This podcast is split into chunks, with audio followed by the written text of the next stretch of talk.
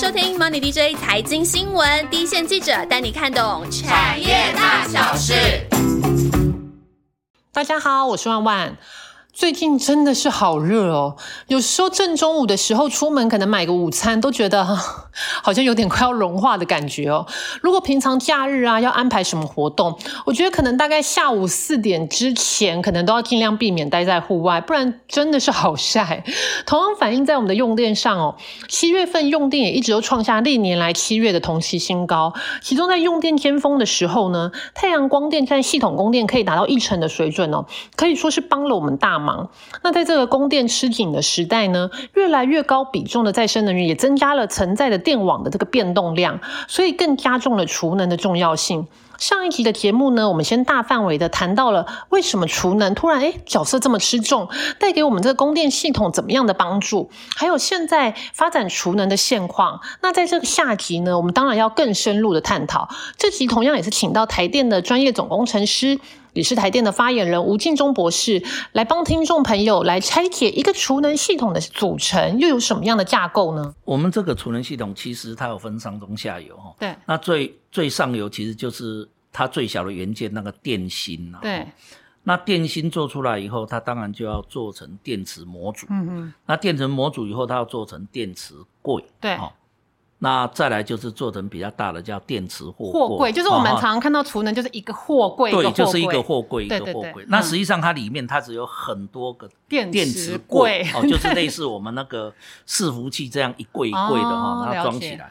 然后它每一柜里面它就有那个电池的模组，电池模组。那电池模组里面就有电芯，就就类似我们电池一颗一颗的啊 那个概念哈。对，那。这样的一个呃，其实，在某一个阶段，就电芯它就是一个产业，对，它模组跟电池柜，嗯，再来电池货柜，嗯，那在这个过程很重要，就是你如何确保每一个电池货柜里面的每一个电池柜，它的状态几乎都是一样，嗯，好，因为它要平衡嘛，对，然后你在每一个电池柜里面的每一个电池模组状态都是要。类似要一致，嗯哼哼。那每一个电池模组里面单一颗电池有多少感觉好难哦。所以这个东西就是变成很重要的一个 know how，就是要 BMS，叫我们叫电池的一个管理系统，哦，这个 BMS。嗯。那这个是一个很重要的 know how，哦，就是说，呃，那你这一个 BMS 呢，它有两个功能。第一个功能，我必须要能够 monitor 每一个电池。电芯它的状态，每一个电池柜的状态，我都要能够看得到、管理得到。嗯，那这个时候，当你系统一个设备告诉我说：“哎，我需要放电或充电的时候，那我就必须透过这一个这个 BMS 去管理这些电芯啊，来做充电或放电。所以，如果电芯里面有一个坏掉，它也会告诉你。对，它有坏，它就 alarm 会出来，然后它要怎么样把那一个把它。等于就是把它把它排除，就那一个就不 work 哦，就其他货物来做。那你这个当然少量可以，你量多的时候，那你就必须要停下来做更换，因为否则它的不平衡就会出来哈。对，那这个是在货柜的部分，那这个部分在这个部分都是直流，都还是 DC 直流。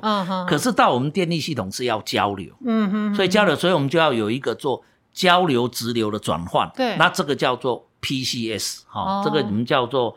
电力调节器，好，电力。那实际上它就是一个我们太阳光电的那个 inverter。那 inverter 是双向，呃，是单向。嗯。那我们这里的 PCS 是双向，哦，就是说我如果系统的频率太高，代表呃发电比较多，用电比较少，所以这个时候这个 PCS 呢，啊，就会知道，就它上面还有一个 EMS。对，EMS 侦测到这个情况，就会告诉 PCS 说：“哎，你现在是要充电哦，哦，所以就把系统的电进来。那你进来是系统的电是交流电，嗯嗯，那你经过这个 PCS，它转换成直流电以后，对，那怎么分配给每一个电池柜？那就靠你的 BMS。”他要去做分配，告诉你哦，你多充或少充哦，这样大家各司其职。对，那你现在倒过来了，对，系统频率低了，那等于就是系统的发电比较不够了。对，那 EMS 侦测到以后，他就告诉 PCS 说，哎，你现在要准备要做放电。嗯哼哼。那放电以后，那那他那个他放电，那他就告诉也告诉 BMS 说，哦，你现在必须把你储存的这个电能呢转换成出来。对。所以在这个 PCS 在这电芯这一边呢，它是直流电，嗯哼，然后它要透过这个 PCS 转换成交流电哦，供应给电力系统。呵呵，所以在这个过程当中，其实软体跟硬体，对 软体、硬体，包括资通讯，对，这个都是一个高度的一个整合，嗯很重要。所以这个部分就是说，呃，刚好这个 ICT 对，好、这个部分，好、那这个这个就是呃我们国内产业的一个强项，嗯好、所以就是台电在推这个 AFC 的时候，那对国内的厂商能够很快的完成，嗯哼，的主要原因就是我们的这一个基本的这些工业的这些 ICT 的技术非常的成熟，嗯哼哦，所以很快就能够完成。嗯嗯，那如果说以这些零组件里面最关键的零组件是什么呢？我们先讲我们国内的一个情况了哈，嗯因为就是说这一个整个电子储能系统，它的一个核心其实还是在电池啦，对。哦就我们所谓的电芯啦，哈。没错，那现在呃，这个电芯就目前来看的话，嗯。大概做这种快速反应的哈，对。就是我们这个电池它分两个，一个就是功率型，就我们刚刚讲要做那种快速反应啊、调频啊等等。对，那另外一种就削峰填谷，它是属于比较属于能量型的哈。嗯，那以这种功率型，当然呃，我们就希望它瞬间能够释放出很大的功率哈。对，那这样的一个电池呢，大概就两类，一个大概就是所谓的铝三元电池，嗯，那一种叫做铝铁电池对哈。那铝三元电池的能量密度是稍微高一点，那嗯锂铁电池当然它重量会稍微重一点哈。对，那就目前国内的一个呃厂商的投入，就是说我们整个储能系统的一个产业的一个的一个供应链呢，嗯，基本上是上中下游都有。对，但是在上游的部分，就是在电芯的部分呢，国内其实规模是稍微小一点。嗯哼，不过是倒是有国内几个大的一个集团，对。哦，他们现在在投入哈、哦，就嗯。我们现在有掌握到，譬如说台泥的台泥集团，对。哦，他们在高雄小港有要投资电子厂，哦、嗯嗯嗯，然后呃台塑集团也有哈、他们要做锂铁电电池的部分，嗯哼，那红海集团当然它要做电动车嘛，MH 电动巴士哈对，M H，它在高雄好像也要投资这个呵。类似这个电子厂，这个大概比较大的。嗯，那其他当然也有比较呃小型的哈、中型的企业也有在那个啊，这近期的比较大的。再来另外一个就是 P C S，对，哦，就说哎，我这个电池这个部分都是直流嘛，对，那我怎么样做充放电？那就是要把直流变交流，交流变直流，才能做充电或放电嘛，哈、嗯，那那个 PCS 就是电力转换器，或者是双向的 inverter，这个对。东西也是一个很重要的一个设备。嗯哦，哼，那当然在过去的话，就是就是如果讲硬体啊，这还有一个变压器，还有一个断路器啊，那个那个就属于比较传统的机电哈、嗯重电设备，嗯那个就就就国内的嗯这个都非常成熟了。嗯哼，那我们刚刚讲的就是都是讲硬体啊，对。那其实它还有软体的，就是 BMS BMS，BMS 是一个，还有一个 EMS 嗯哦，就是就是我们叫做电能管理系统，对。哦，就怎么样让告诉我的这个储能系统是该充电还该放电。所以储能这个产业如果发展上来，它不是只有硬单一个体，，它对它不是只有硬体，它有软软体，硬整合，然后它还有呃资讯，就是说你那个控制就是属于那个 BMS 啦、EMS，、嗯。但是你那个资讯的那个传递，包括状态。嗯，包括我这一个储能货柜里面的温度、湿度，对，还有每一颗的那一个呃，每一颗的电芯或那个它的一个状态要能够很确保的把这个状态把它反映出来。其实这个就有很多很多技术在里面可以去发展，可以去突破。嗯哼，那如果刚刚就先说硬体的这个部分好了，就是譬如说电电池芯啊，然后电池柜啊，还有 PCS 这种，我们台湾的自就自制率高吗？呃，应该这分几个部分啦对哈。就是目前台湾的能力大概都可以制造，可是嗯有一些、呃原物料对，那是台湾是没有的。哼哼，哦，所以这个有一些的就，那当然还有一些什么哦，正极、负极的材料，那包括那个它的电池，它有一些那个呃，等于就是它的一些化学的一些配方，那个嗯部分就是各家的技术。嗯。哦哼哼哼，那以台湾来讲的话，就是到到目前为止，就是我们上游在电芯这边的产能经济规模比较小，嗯。哦，比较小。但是随着呃国内的这些几个大的企业，他们的对对，他们进来了，啊台泥啦、台塑啦、红海他们进来以后，嗯。这一个经济规模慢慢会扩大，嗯。哦，慢慢会扩大。但是就是说，呃，这个都还是要有一个配套哈、哦。那嗯我们晓得就是说，这个电电池电芯的发展，其实它是两轨啦，哦就我们现在在应用，就是说有所谓的给电动车用，这个叫移动式的储能。对那移动式的储能，当然你给电动车用，第一个它能量密度要高嘛，高你你不能动不动就要充电啊，对再来它要轻嘛，对。哦，所以它重量不能太，所以以电动车用的这个电芯呢，到目前为止呢，哈、都还是用高能量密度，大概铝三元，哈、对。那随着锂铁电池的技术的进步，也有一部分的铝铁，嗯。哦，但是目前不高，哈、对。那如果铝铁电池用在移动式的部分，大概是用在电动巴士，哼啊、哼电动巴士，好、这个比较多。那你如果是那种轿车的，大概可能都是铝三元，哈、嗯嗯。那这一类的电池就是，如果是铝三元的话，它的一个能量密度，铝的含量要铝的哈、嗯。要更高。哈嗯。那如果定制式的话，对比较定制可以就比较可以比较重一对，点，它就可以稍微重，因为它对。不移动，它不移动它不移动。嗯哈。那它的呃跟移动式来比，能量密度就它铝的就不用那么高，嗯。哦，所以那而且它的那个充放电的我们叫做吸瑞，对。也可以也可以低一点，嗯好、哼也可以稍微低一点。所以一样的电池，它用在不同的，它那个电池的规格其实是不不一一样，不一样。但是就我们呃这个呃这个电池的使用对。呢，其实它是有循环经济的观念、嗯概念哈、譬如说我这一个电芯刚才做出来，我是给移动式来用。对。那移动式因为它讲求的是高高能量密度嘛哈，然后它可能衰减到某一个程度，譬如说衰它就不能 SOC 用剩下百分之八十或百分之七十的时候，它就不会适合用，不不适合用。对。那这个时候，这个电这些电芯再拿下来，其实你一样可以支援电定网，电网来用，对，就变成定制式可以哦用。原来如此那这样嗯的一个应用，其实在国内已经有了，嗯譬如说嗯哈，它有一些 我想的也是充它有一些充电站，对它它主要是换电池，没。错，那他希望就是说，当然他的客户拿到这个电池是续航力要饱满的，要越长越好。对对，可是你用久了以后，它一定会衰减，它可能衰到百分之八十以后，就跟我们手机用久了，电池也会衰减，对，是一样它就把它淘汰，然后它嗯累积多了以后，它对就可以做一个储能系统，对然后来提供给系统辅助服务。那这个嗯已经有。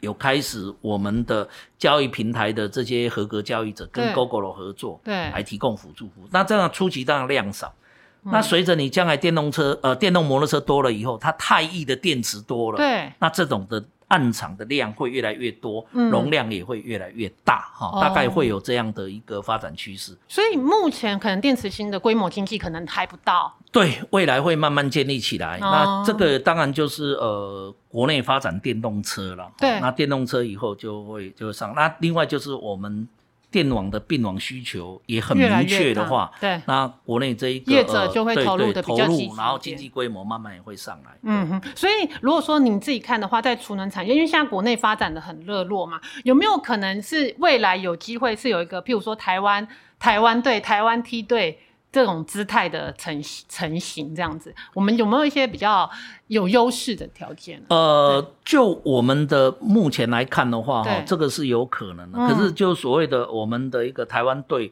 就看你是做什么样的一个嗯应用了。对，那我们刚开始在做这个储能的时候，其实就台电在推的储能，我们就希望是呃协助国内的厂商建立它系统整合的能力哦因为最主要是我们并不是呃上中下游，比如说我们的电芯的产能规模不够大，比较小哦对。所以你必须做不同的组合。嗯，哦，就 PCS 也是一样，哦对。PCS，所以你可能呃不同的 PCS 搭配不同的电池系统、电芯系统，然后我都是用我的 EMS 的技术、嗯，BMS 的技术，那我可以去对不同的组合呢发挥同样的一个作用。嗯。所以初期我们当然是呃希望能够，我们国家队是以系统整合为主，嗯哼，但是未来也不排除随随着我们这些呃电池的这些规模越成熟，哦，这个电芯规模大，经济规模到了以后，对，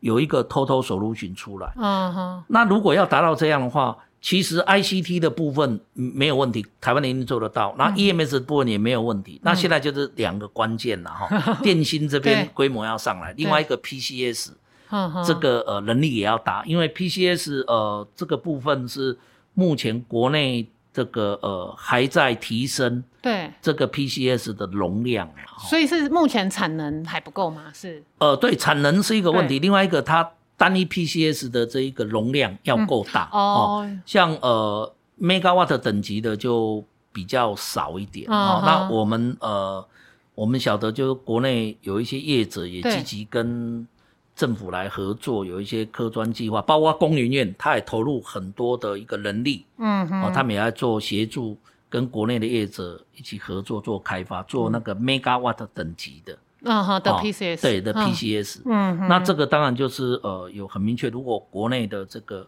未来储能的需求，对。这个趋势一系列都上来的话，对。那这个就确实可以带动国内的这个相关产业的一个发展。好，那我们刚刚听了吴博那么多的分享哦，知道其实台湾在储能领域，其实上中下游都有琢磨。那最最关键的电池芯呢，虽然目前还没有达到规模经济，但也已经有一些大型的集团很积极的在布局。那另外呢，包括可以将电做这个直流交流转换的电源转换系统，也就是 PCS，它也是一个很重要的关键零组件。听了这么多呢。相信听众朋友一定很想知道台湾的储能供应链的代表厂商。那今天的彩蛋呢，我特别请到我好久不见的好同事。我之前呢很早就想说啊，约他一起来录音，可以碰个面。结果又遇到疫情搅局，所以今天又得改成线上。到底是谁呢？接下来呢，就进入我们的彩蛋时间喽。大家好，我是欣杰。我真的已经很久没有以来宾的身份上 podcast 节目，所以万万这次邀请我的时候，我真的是非常的感动，而且一口就答应了。那我必须要说，储能真的是我目前手上厂商最关心，也真的相对最有前景的话题哦。那吴博士有特别提点到，储能系统中最关键的就是电池芯。那台湾厂商中目前比较受瞩目的就是三大集团：台泥、台塑集团跟红海。那前阵子我才参加了台塑集团的新智能公司成立记者会，地点就在过去集团的彰化厂区，把它整个重新规划，打造了这个电池芯到模组到储能柜生产的一个大型的暗场。那台塑集团它主要生产是磷酸锂铁电池，因为有集团的澳元呢，所以在储能产业基本上他们的目标是要一条龙，全部都自制生产。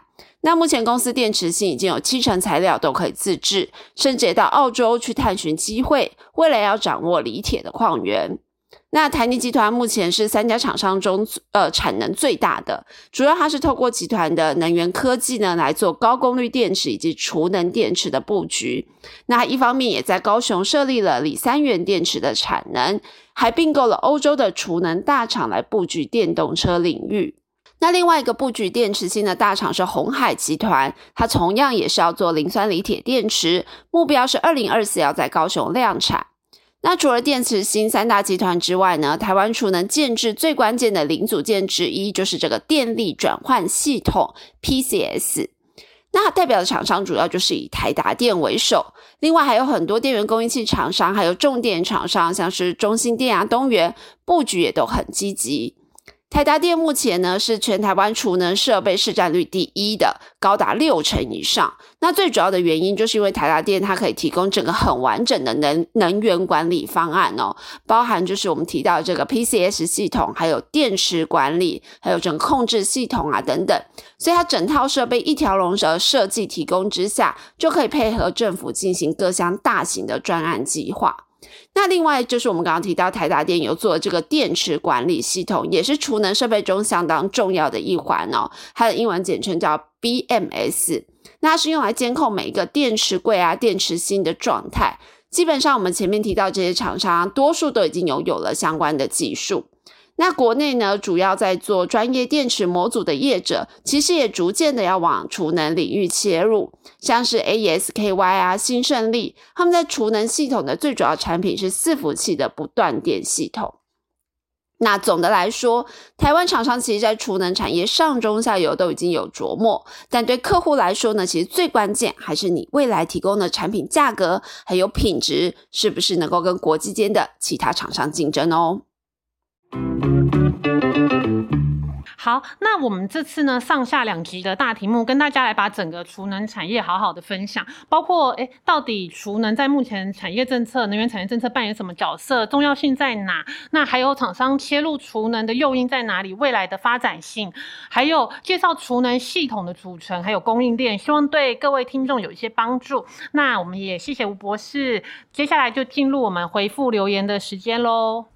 今天呢，我们的留言时间呢，超开心的，我就是要请来了我的好同事欣姐。嗨，我是欣姐。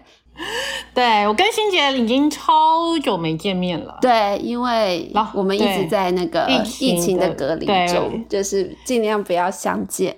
对，本来想说就是最近应该可以相见了，然后最近又又又又大家又转成线上，所以我们今天也是线上录音，然后特别找来欣姐帮我一起来回复留言。然后刚好呢，欣姐就这一集的节目我们讲储能嘛，然后刚好欣姐的线上也是很多厂商就是跨入储能的这个领域，所以今天的那个刚刚的那个彩蛋时间呢，我们就也特别就是请欣姐来帮我来做这个彩蛋的分享。情意相挺，我是情意相挺，对。没错，太有义气了。然后呢？可是我知道说，然后回复留言也要情意相挺。明明就只有，明明就只有两个留言，但是对，没错。阿万可能怕自己一个人太干，所以一定要。没错，大家要一。对呀，对呀，没错，找一个吵的来跟我一起。而且这我，而且我们两个上次。两个一起回复留言，上次已经是很久之前了，然后那次我们两个还一直在那个留言时间疯狂的哭诉，是不是超过？觉得超过。对，好，我们俩很久没搭档了，差不多，所以要尽情的闲聊。所以我们今天是要 要聊什么？没错。没错啦，来回一下留言时间。然后那个，对我再我再补充一下呢，我们知道说那个储能的这个呃产业，它的涉及的那个供应链非常的广嘛。那因为今天那个彩蛋时间对蛮分散，然后对现在台湾产产业还很分散，没错。然后厂商也还蛮多的，开始切入储能这个产业。然后刚刚新杰帮我们讲的是一些代表性的厂商。那我知道大家可能会想要知道说，呃，很全面的那个储能的概念股或是供应链有哪一些？但是我们也不方便，可能在彩蛋里面，好像一个一个唱名这些公司，可能可能可能你们会听得不飒飒，真的会不飒飒，因为太多了，对，头晕。所以呢，我们就决定呢，我们会制作一张很精美的图表，然后把上中下游的相关供应链，然后用一个图示的方式呈现给大家。然后，因为现在这张图呢，对，正在我们那个公司内部的美编美化当中，没错，没错。所以这个礼拜呢，我们就会放上我们的粉丝团。对啊，大家一边听节目，然后一边可以在我们的粉丝团看那张表格，就会更清楚了解说，哎，整个。产业的轮廓啊，概念股啊，到底是长什么样子？然后，那接下来就开始进入我们那个留言时间啦。第一个留言是谁呢？欣姐要帮忙，要不要帮忙念一下？是我们的好朋友让 J，对，最好的朋友。没错，那他说了什么？让 J 他说，这连连续两集的生技产业呢，他听到的不仅是生技业的想法，也是各行各业上对企业成长的想法。他就让。让他更认识这家公司，也是一个对投资人上了一堂很重要的课。然后他很感谢燕翔这两集的分享，然后特别去访谈约到盛董。然后认为这个不管是实业还是投资都有非常详细的解说。对，所以这次的机会非常难得，而且刚好最近生技股也很热，我们常常挑出来那个有事吗的热门已经全面嘞，什么西药、西药制剂、保健食品，全面性的，对，全面性的生技股。对，常常都是跳出来生技股，对，都非常的活泼。对，所以所以我们在这个时候推出这个节目，就是希望对大家也有一些帮助，而且呃，这一集燕翔的节目也算是就是很有突破，然后我们也算是蛮第一手，也是蛮走在最前面的，就先领先做这个盛董的专访这样子。没错，盛董也真的是侃侃而谈，然后声音又好好听哦。然后接下来的这个留言呢，是那个哎，好感觉好像是我们的新朋友哎，新朋友一定要热烈欢迎一下，这是对。云林的田桥子，然后还有说。对，是我们新朋友。然后他说：“你好，在疫情逐渐退去以及明年国机国造高教机步入量产，他就超晚哦，请问可以聊个航太产业专题吗？谢谢。”但是前阵子的时候，那个新杰的有事吗？好像有跟大家分享一下，那时候刚好是热门族群。没错，没错，其实就是这就是最近已经看到航太族群族群的那个股价也开始有表现了。然后上一次在有事吗时候，其实有请主线记者稍微讲一下。那我在这边再帮大家复习一下哦。就是他的看法是认为说，今年这些航太就是航太产业或者飞机零组件的这些厂商营收表现呢，大概都有机会回到疫情前大概八到九成的水准。那到二零二四年呢，它就会正式优于疫情之前。其实也就等于整个产业已经开始进入要从谷底往上攀升的时期。所以确实是我们可以找时间啊，请主线记者来跟我们好好。分享一下这个产业，然后还有相关的个对，那我们之后会再请再跟主线记者好好的讨论一下。那今天的那个留言就就怎么样？欣姐，我们是不是应该来催？催一下这个留言，一定要啊！你看这两个留言，万万都一定要再找我。如果下礼拜我也只有两个留言，我该如何是好？对各位听众朋友，无论你知道那个，像之前有一个那个呃老朋友，他也是常常会说他已经留到不知道留什么了，可是还是要来留言帮我们。就是鼓励打气一下，大家都抱着，就是保持着这种这种精神，好不好？而且而且现在都见不到面哎，对不对？我们现在其实常常都是自己一个人在家工作，我们就当线上聊天呐，对不对？你们来留言，然后我我们就可以就是对好好的跟你聊回几句，对，来来回复留言时间一下。那怎么样？好，那我们现在就是我们家最后的时间呢，我们让心杰来预告一下他下一集的节目。听说心杰为了这个节目非常的呕心沥血制作，真的。我接下来的话也是请到一个大来宾，然后对大家不要忘了锁定下个礼拜，对，锁定下礼拜的节目。好啦，那不要大家不要忘了锁定下个礼拜的节目喽。那大家这个礼拜就先这样喽，大家下礼拜见，拜拜。